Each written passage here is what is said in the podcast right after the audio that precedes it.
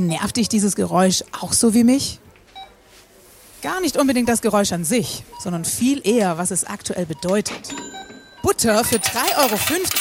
Vor ein paar Monaten hat die noch 2,70 Euro gekostet. Oder Eier. Da habe ich die guten Bio-Eier vor einiger Zeit für 2,30 Euro bekommen. Jetzt kosten die fast 3,50 Euro. Wo soll denn das noch hinführen?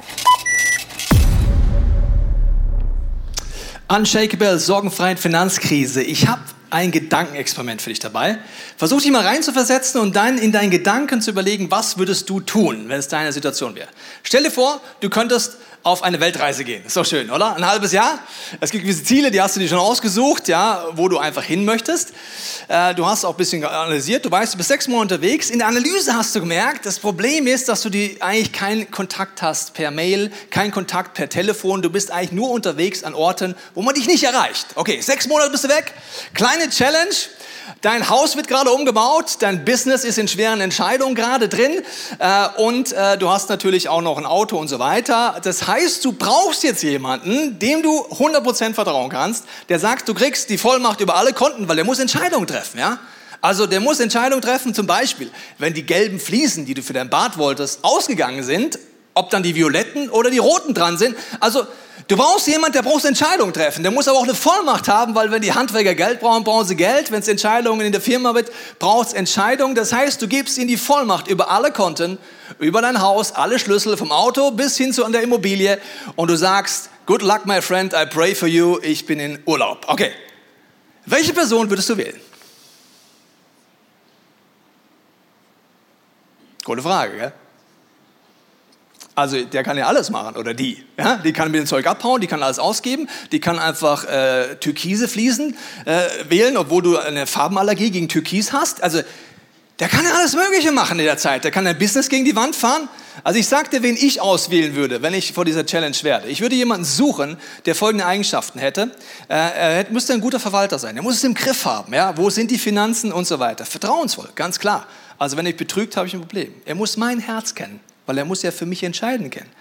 Geschmack muss er meinen kennen und er muss meine Werte kennen, die hinter Entscheidungen drehen, weil er muss ja oft aus der Vision raus Entscheidungen und es werden viele Probleme aufkommen. Da hilft mir nichts, dass ich ihm fünf Regeln mitgegeben habe. Okay, diese Person würde ich suchen. Und wir sagen, die bräuchte ich dringend. Das Interessante ist, dass Jesus ein Gleichnis erzählt mit der gleichen Einleitung. Ich lese es dir vor. Da heißt es, es wird dann so sein wie ein Mann, der vorhatte, ins Ausland zu reisen. Er rief alle seine Verwalter zusammen und vertraute ihnen sein Vermögen an. Sie sollten während seiner Abwesenheit gut damit wirtschaften. Gleiche Situation. Hier ist eine Person. Jesus erzählt das Gleichnis, Gleichnis für Gott. Schauen wir uns gleich an. Und er geht ins Ausland. Gleiche Phänomen. Damals gab es kein Mail, kein Telefon. Da war klar. Also es gibt Funkstille.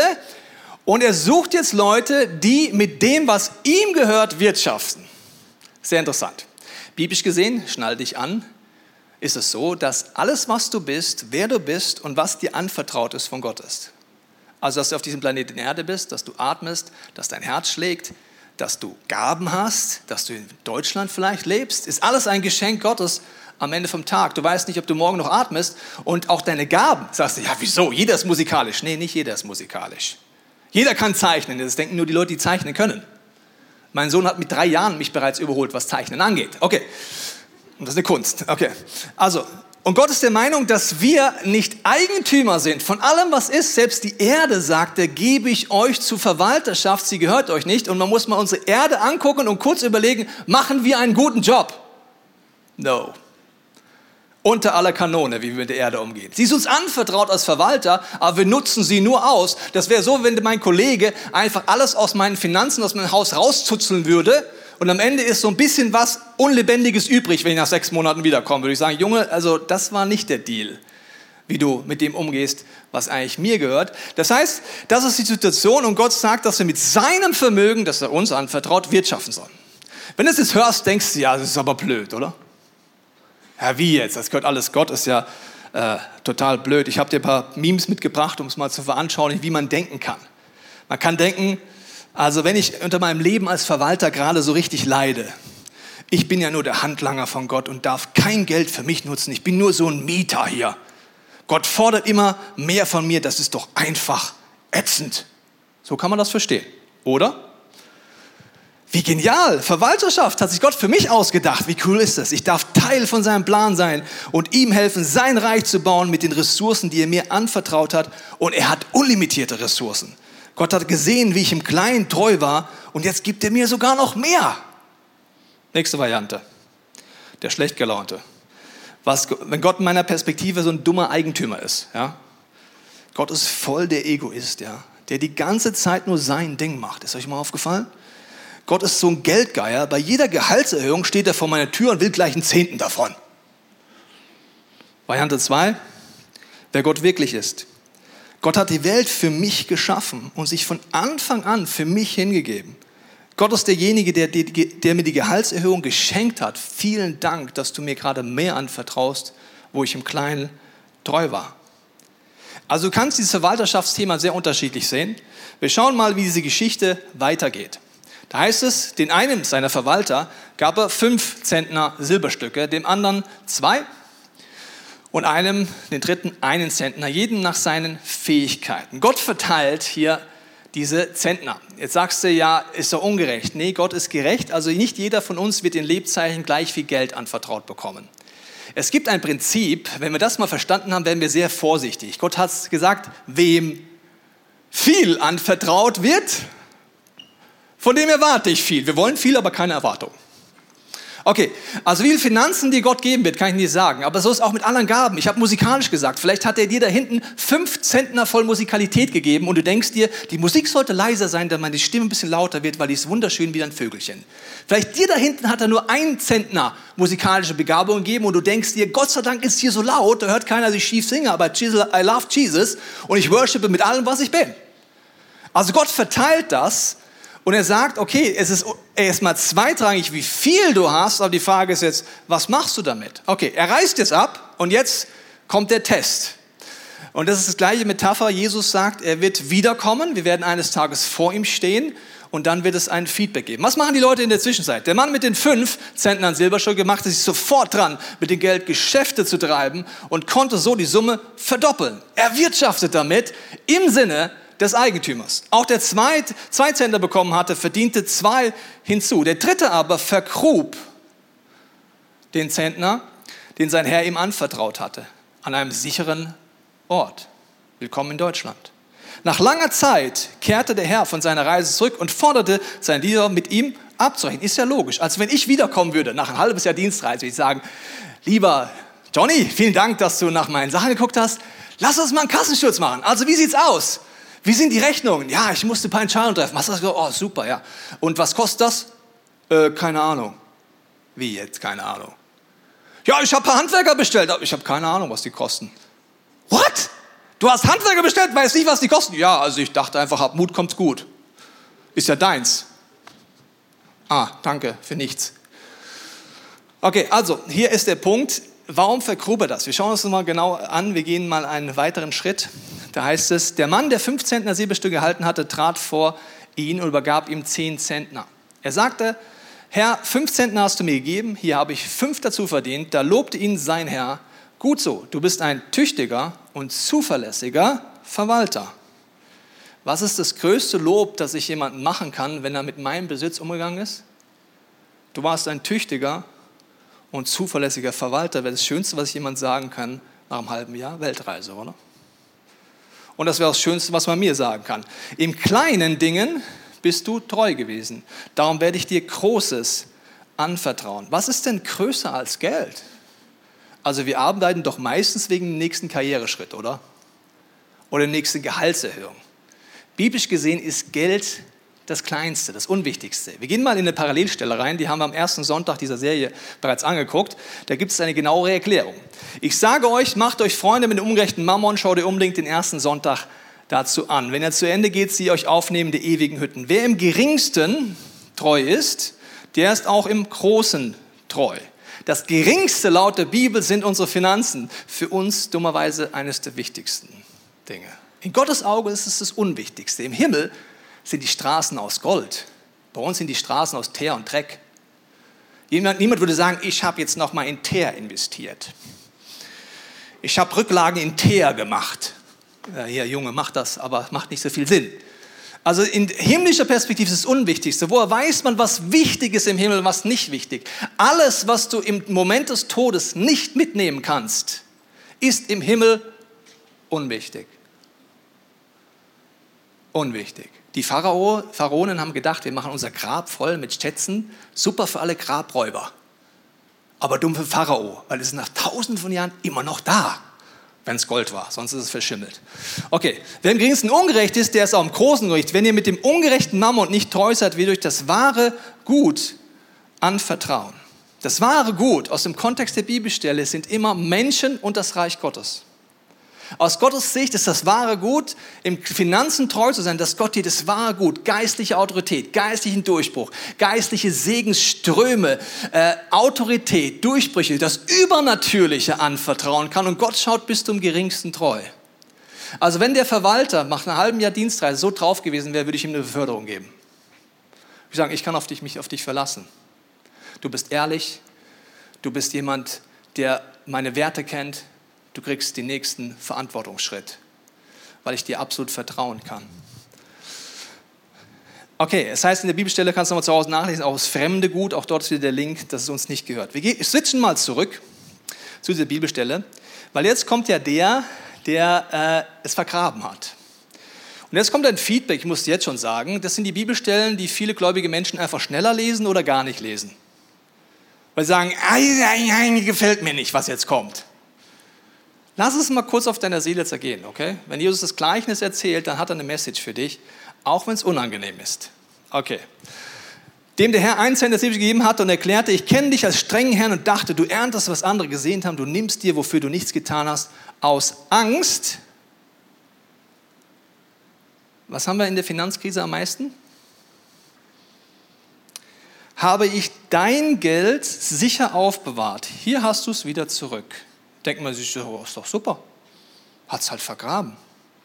Jetzt schauen wir mal das Feedback vom Chef an. Zornig antwortet ihm darauf sein Herr, was bist du nur für ein böser und fauler Verwalter?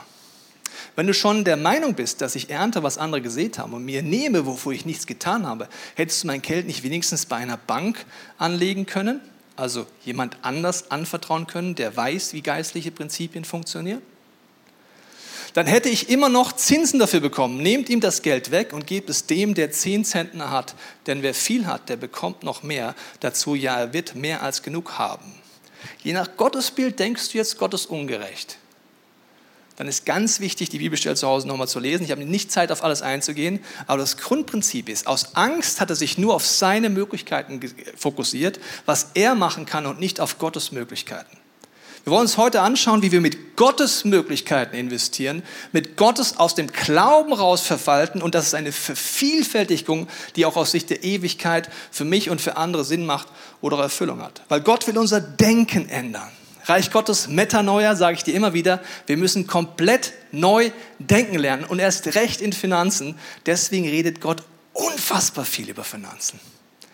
Weil wir so viel anders denken von unserem Reflex her. Okay, das heißt, wir haben so einen Reflex, der heißt zum Beispiel, ich gebe, um zu bekommen. I give to get. Also entweder manipulativ, ich gebe dir was, aber dann, wenn es mir schlecht geht, gibst du mir auch wieder zurück. Oder weil ich eine komische Theologie habe. In Gottes Reich ist es genau andersrum. You get to give. Du bekommst, du bekommst Dinge anvertraut, um sie im Sinne Gottes zu investieren. Das wollen wir uns jetzt nochmal genauer anschauen, was das bedeuten kann. Also, ich hätte gerne einen Verwalter, ich habe es dir gesagt, nach einem halben Jahr, der weiß, wie die Budgets sind. Der die Kontostände kennt, der weiß, welche Rechnungen aufstehen, der nicht lost ist und sagt, keine Ahnung. Das hättest du bestimmt auch gern. Und deswegen sind Budgets ein wichtiger Schlüssel, um als guter Verwalter auch in Gottes Sicht vorwärts zu gehen. Es gibt drei Kreise, ich, bringe sie, ich zeige sie dir mal. Wir haben ein Small Group Programm dazu, das empfehle ich dir sehr zu nutzen, weil in der Mitte sind Verbindlichkeiten. Wenn du anfängst zu analysieren, hast du Verbindlichkeiten. Deine Miete, Du hast vielleicht Verträge abgeschlossen, Handyvertrag, vielleicht Versicherungen. Alles, was monatlich rausgeht, wo du vertraglich dich festgelegt hast, sind Verbindlichkeiten. Das ist das eine, was in deinem Leben ist. Die können höher oder tiefer sein. Die kannst du auch immer anpassen, auch wenn du denkst, geht nicht. Doch, es geht. Man auch schwer vorstellen, man kann auch ohne das neueste Smartphone überleben. Ich habe letztens jemanden kennengelernt, der lebt noch. Aber, okay, also Verbindlichkeiten. Dann das zweite sind meine Bedürfnisse. Das ist natürlich Essen. Sagst du, ja, Essen ist ja auch wichtig. Ja, im Fasten merkst du, es ist ein Bedürfnis. Kann man auch mal weglassen. Aber Bedürfnis ist Essen. Alles Mögliche fällt dort rein. Und dann kommen deine Wünsche. Alles, was du sehr gerne hättest. Und wo du gerne investieren möchtest und wo du auch suchst danach, dass vielleicht das in deinem Leben passiert. Und Budgets sind jetzt der Schlüssel, um dort vorwärts zu gehen. Ich habe dir mal so eine Merkhilfe mitgebracht. Das erste B von Budgets steht für die Bereiche dass du überhaupt weißt, welche Bereiche gibt es denn in deinem Leben, wo du vielleicht ein Problem kriegst. Für uns war es jahrelang so als Familie. Äh, wir haben angefangen, Verwalterschaft zu leben, aber waren einfach ständig großzügig. Wir wussten auch nicht, wie das geht. So richtig. Das heißt, wir hatten dann immer den Januar. Und im Januar kam immer folgendes Phänomen.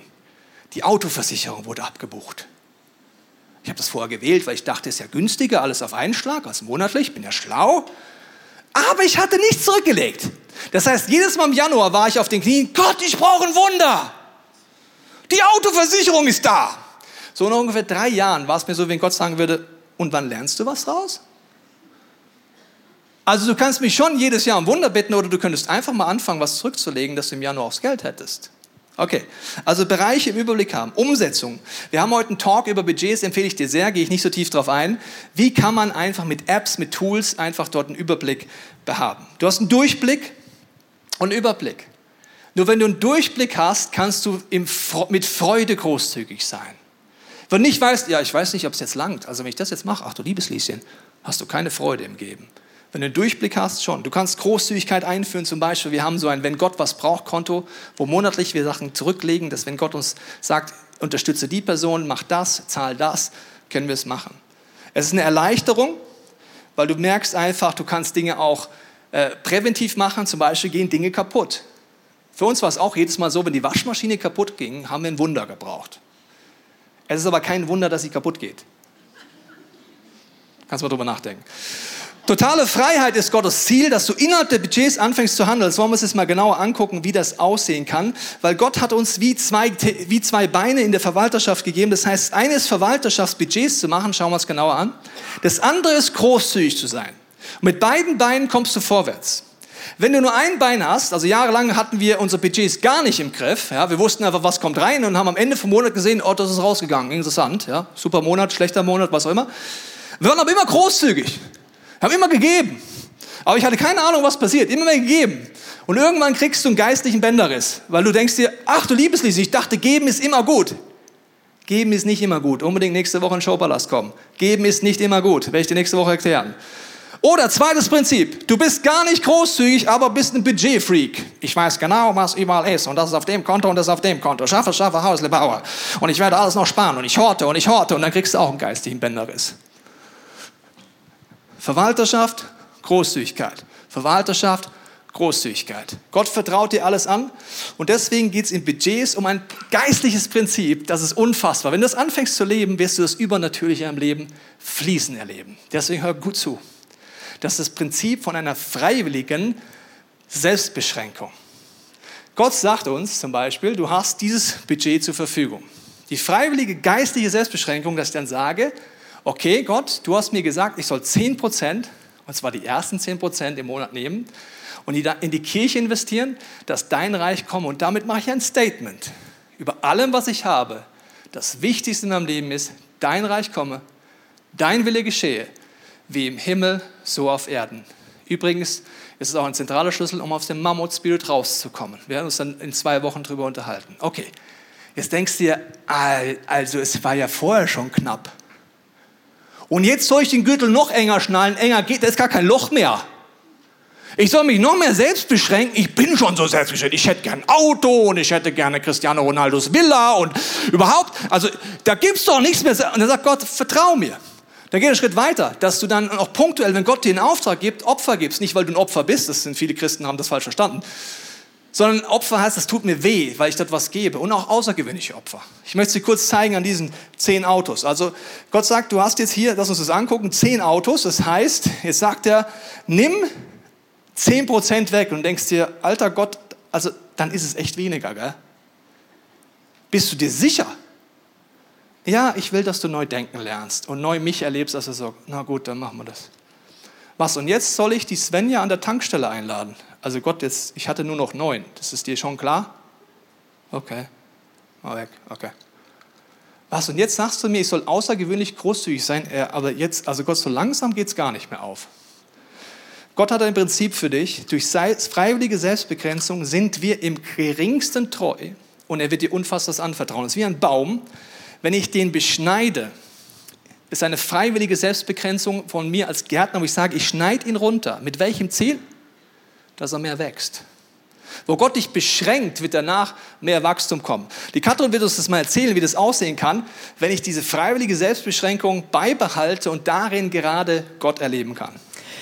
Ja, ich habe auch eine Story mit Autos äh, oder mit einem Auto mitgebracht. Es war so, dass wir als Familie die Situation hatten, dass wir ein neues Auto brauchten. So, was macht man dann? Wir haben in unsere schlaue Excel-Tabelle reingeschaut, die wir hatten, seit wir verheiratet waren. Da steht drin, was nimmt man ein im Monat, was gibt man aus, was sind so Fixkosten, die einfach klar sind, die jeden Monat klar sind, wie Versicherung und Miete und sowas.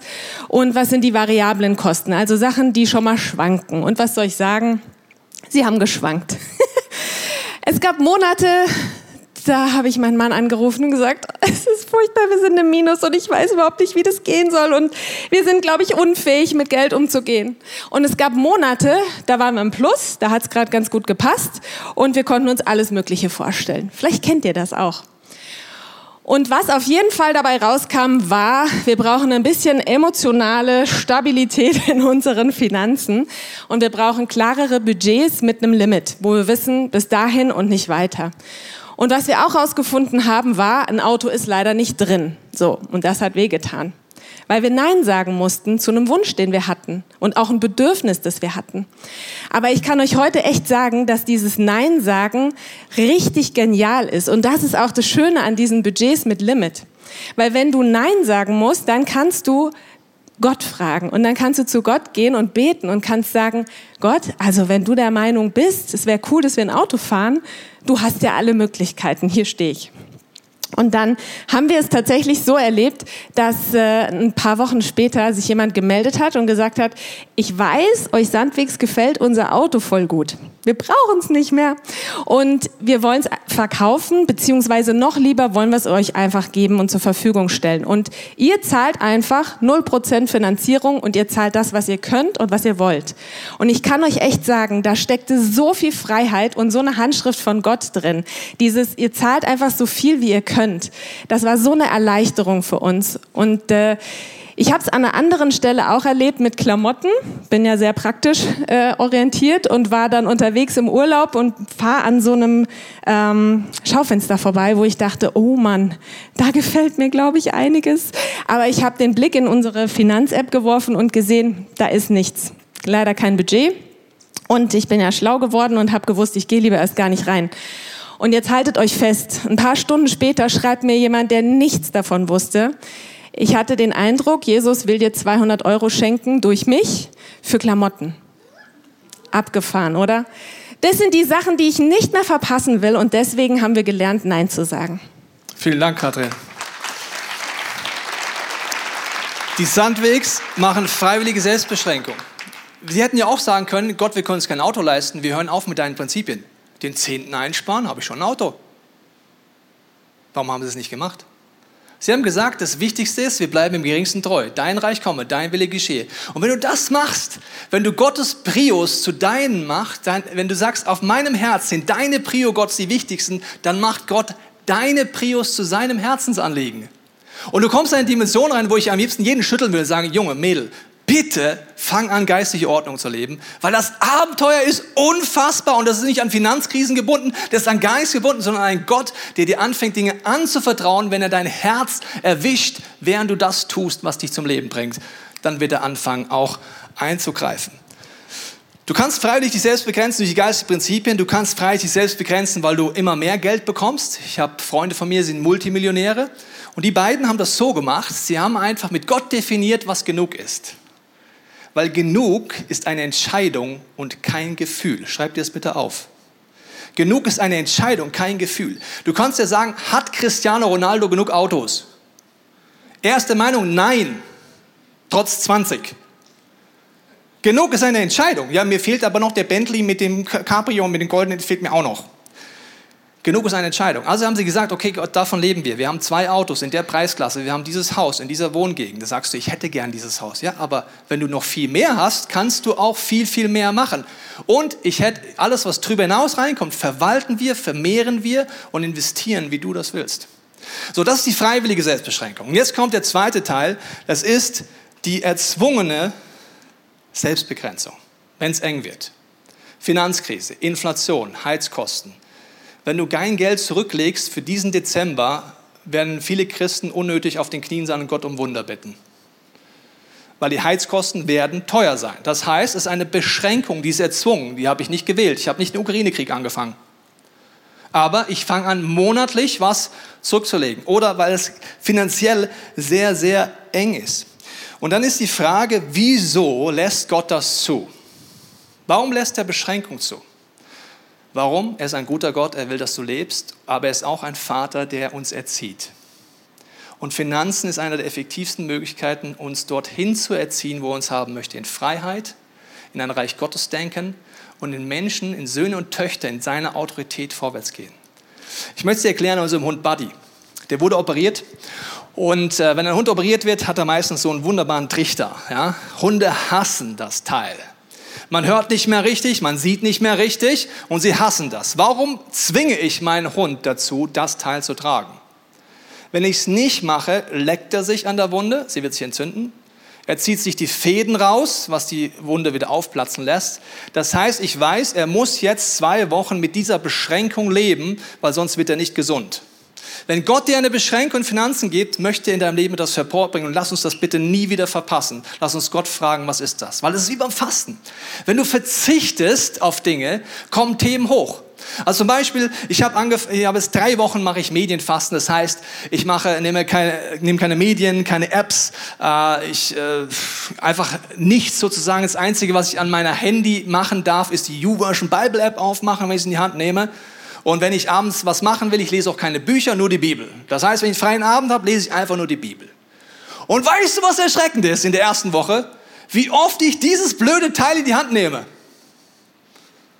Unfassbar! Und wie viel ich Bibel gelesen habe auf einmal. Das heißt, ich bin ein kleiner Suchti. Ich bin ein Handysuchti. Wie ist mir aufgefallen? Durch Verzicht.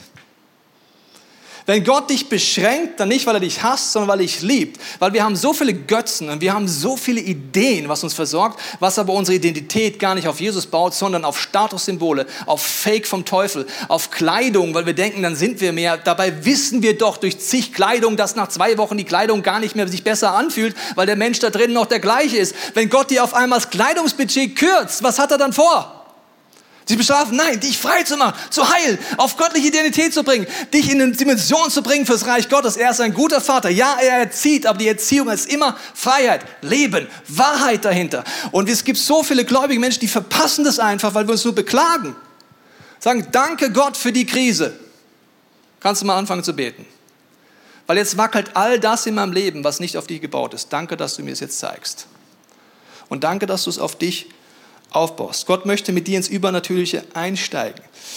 Wenn du dich beschränkt, freiwillig, geistige Prinzipien stehst oder erzwungen, wirst du erleben, wie Gott anfängt zu wirken. Deswegen haben wir eine Wunschliste. Diese Wunschliste sind all die Dinge, die ich mir nicht leiste. Warum? Ich zahle den Zehnten. Ich habe ein Wenn Gott was braucht Konto. Ich habe Budgets. Ich weiß, wo die hingehen. Ich gehe Glaubensschritte. Dann gibt es viele Dinge, die ich mir nicht leisten kann. Aber die sind alle auf einer Wunschliste hinten in meinem Büchlein aus meiner stillen Zeit und die kennt nur Gott und ich. Ich sage, Vater, wenn es eine gute Idee ist, schenk's mir. Als wir studierend haben, haben wir das schon gemacht. Da waren auch kleine Dinge drauf, wie eine Flasche Campari. Ja, konnten wir uns nicht leisten. Als Studenten, Zehnter gezahlt, Ausgaben München, you know Munich, war damals schon teuer. Das heißt, ich konnte mir einfach keine Campari-Flasche leisten. Und dann haben wir gebetet und das einfach hingeschrieben. Und dann kam eines Tages eine alte Dame aus unserem Haus runter und gesagt, ja, schauen Sie mal, ich habe hier diese Campari-Flasche, ich weiß auch nicht, was ich damit machen möchte, aber ich würde sie gerne Ihnen schenken, Sie sind ja junge Leute. Und für uns war es Worship pur.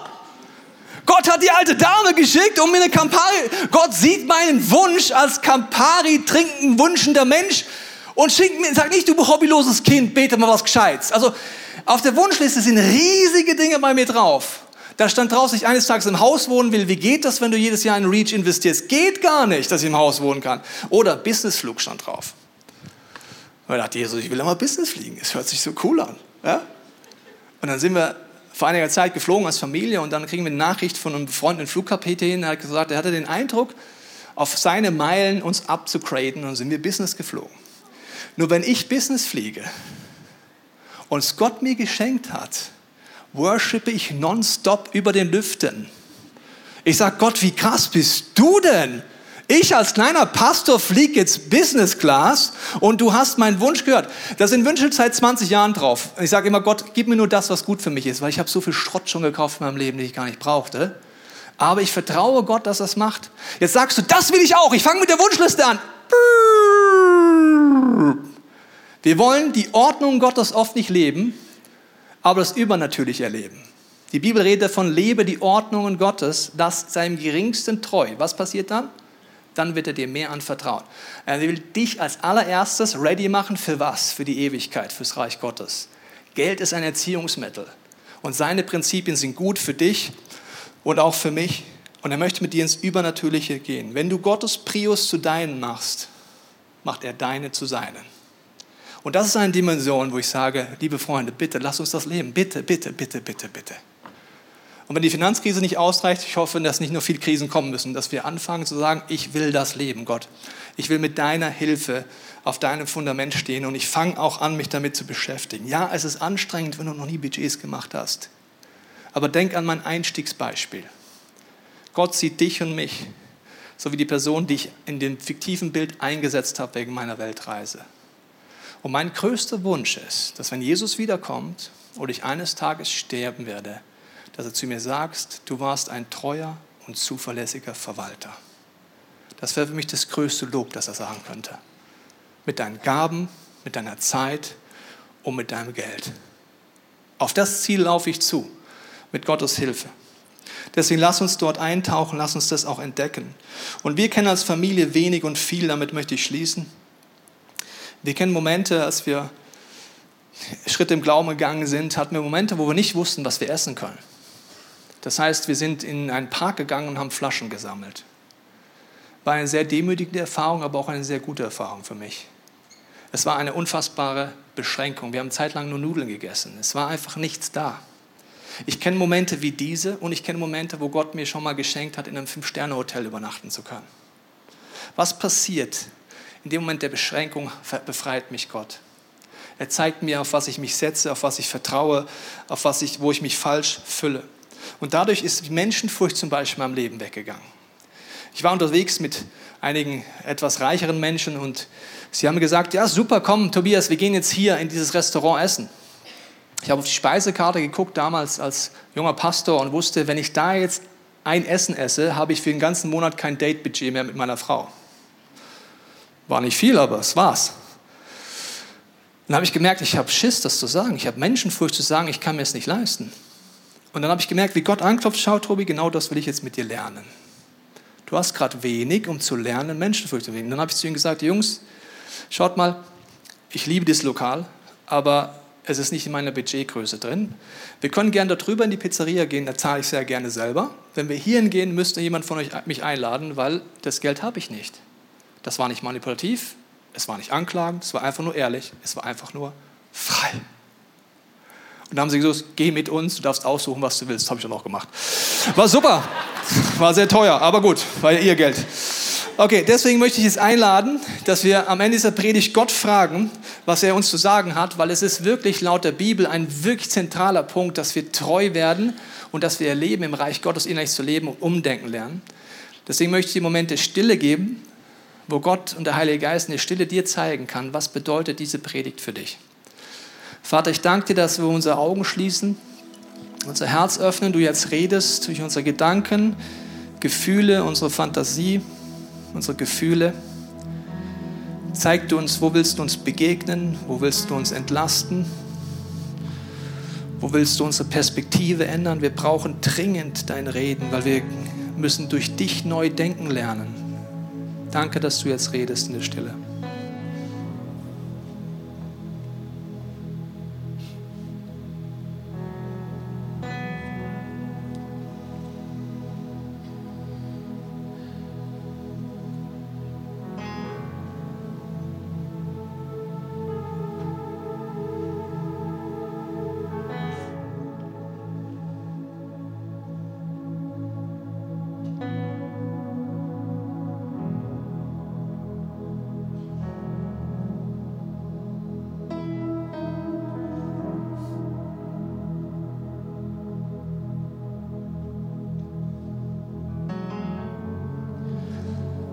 Jesus, danke, dass unser Herz klopft jetzt. Und wenn du merkst, du möchtest neu zum ersten Mal nochmal Jesus diesen Raum geben, kannst du beten, Jesus, du kannst ganz neu in mein Leben kommen jetzt und ich bitte dich darum. Ich danke dir, dass du am Kreuz für mich gestorben bist. Ich danke dir, dass du mich von innen nach außen veränderst. Ich danke dir, dass du der Weg bist, die Wahrheit und das Leben. Danke dir, dass du mich führst mit deinem Heiligen Geist, was deine Wahrheit in Finanzen ist, was dein Weg jetzt gerade in meiner Lebensphase ist, wie dein Leben durchbricht. Erforsche mein Herz und siehe, wo ich nicht auf deinen Wegen wandle. Führ du mich zurück.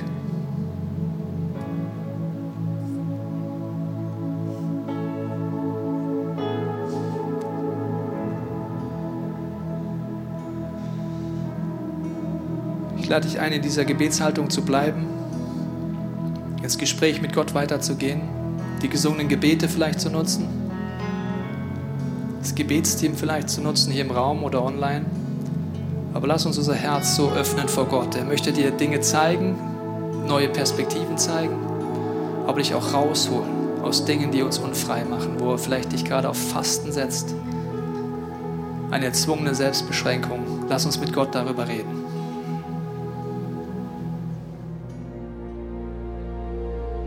Wir hoffen, dieser Podcast hat dich inspiriert und hat dir weitergeholfen in deiner Beziehung mit Gott. Wenn es dir so geht, dann freuen wir uns, wenn du uns mithilfst, diese Botschaft zu verteilen. Das kannst du tun, indem du diesen Podcast likest, mit Daumen nach oben draufdrücken oder kommentierst oder weiterleitest. So werden mehr Menschen noch mit dieser Botschaft von Jesus, dieser Hoffnung erreicht. Du kannst auch durch eine Spende mithelfen, dass wir weiterhin diese Podcast kostenlos im Internet maximal verbreiten können und so viele Menschen neue Hoffnung bekommen. Vielen Dank für alles, was du mit ermöglicht. Wir glauben, dass Kirche eine Familie ist und egal, ob du online dabei bist oder hier vor Ort bist in der Region, wir wollen dich sehr gerne kennenlernen. Wenn du möchtest, komm auf unsere Homepage vorbei unter Finde Anschluss. Dort findest du unter anderem Welcome to Church, wo wir uns gegenseitig kennenlernen, deine Geschichte gerne hören wollen und dir helfen wollen, wenn du möchtest, ein Teil dieser Kirchenfamilie zu werden.